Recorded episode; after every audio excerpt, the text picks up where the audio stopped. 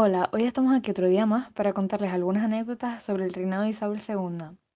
Isabel II ascendió al trono de España el 29 de septiembre de 1833, tras la muerte de su padre, sin haber cumplido todavía los tres años de edad, motivo por el cual fue necesario nombrar a su madre regente del reino. Obviamente, con esa edad pocas decisiones podría tomar, así que en ese tiempo tuvo lugar la regencia de su madre, María Cristina. Finalmente se adelanta su mayoría de edad a los 13 años, para que ya pueda reinar como debe de ser. Se le conocía como una persona bastante activa en relación al sexo. No son pocos quienes aseguran que Isabel II fue una ninfómana. Quizá fue este el tema que más conversación propició en cuanto a su forma de ser. Casi todas las crónicas de la época coinciden en su alta y ajetreada vida sexual, especialmente el general Francisco Serrano, que contribuyó a que creciera dicha fama. La describen como una mujer insaciable en lo sexual, que invitaba a su habitación a todo el que se le pusiera por delante. Hay bastantes dibujos que lo demuestran y la verdad que no son muy agradables de ver. Para saciar estos deseos pasionales, tuvo que recurrir a numerosos amantes, desde guardias a militares de alto cargo o nobles. Entre ellos se habla de Emilio Arrieta, el general Francisco Serrano, como dijimos antes, y el general O'Doniel, los afortunados.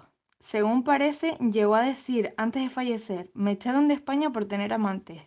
Tenía que haber ido a Sálvame. Isabel II dio a luz hasta en doce ocasiones, aunque solo seis de sus hijos sobrevivieron a los primeros años de vida. La madre del año, vamos.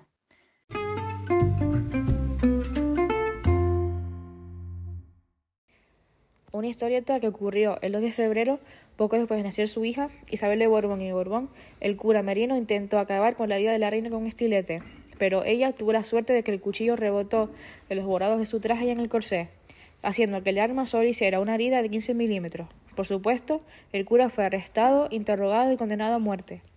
Terminó exiliado en Francia, tras la Revolución de la Gloriosa, y allí murió el 9 de abril de 1904.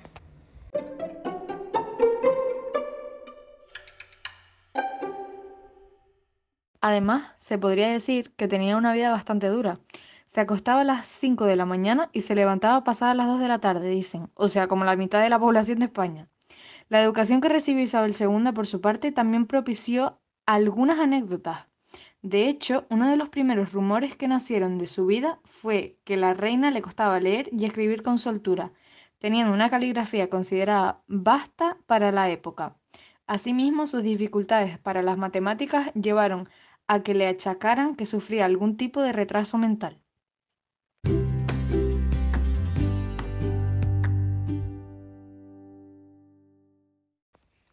La Plaza de Isabel II es una pequeña plaza situada al comienzo de la calle de la Marina, en la ciudad de Santa Cruz de Tenerife. Popularmente ha sido conocida como Chorro de Isabel II, Chorro de Santa Isabel y por la pila.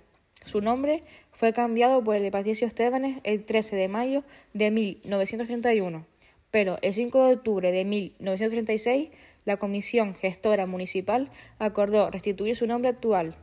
La plaza posee una fuente neoclásica de orden toscano, diseñada por Pedro Masfiote y realizada en cantería azul, construida a finales del siglo XVIII, con el comienzo del reinado de Isabel II. Posee cinco caños en forma de cabeza de león. En 1856, Juan Cumella Moner fue autorizado para poner a espaldas de la fuente de Isabel II un depósito de agua, con cañería propia para conducirla a la punta del muelle.